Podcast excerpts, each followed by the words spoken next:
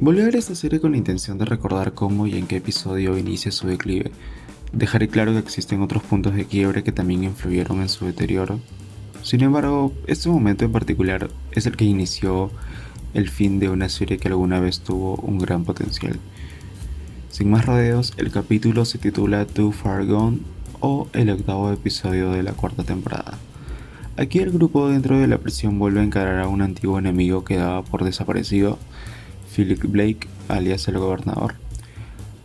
Él ataca por tercera y última vez la prisión. Esto acabó con su muerte y la de Herschel. Asimismo consiguió que el grupo se vea obligado a huir y separarse nuevamente. Eso nos dejó un cliffhanger hasta el estreno de la segunda parte de, de la misma temporada.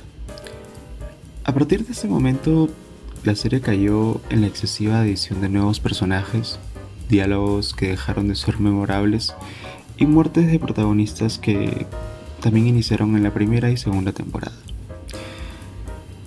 Esa es una idea que quería compartir por mi gusto al género de zombies y en esta serie en particular.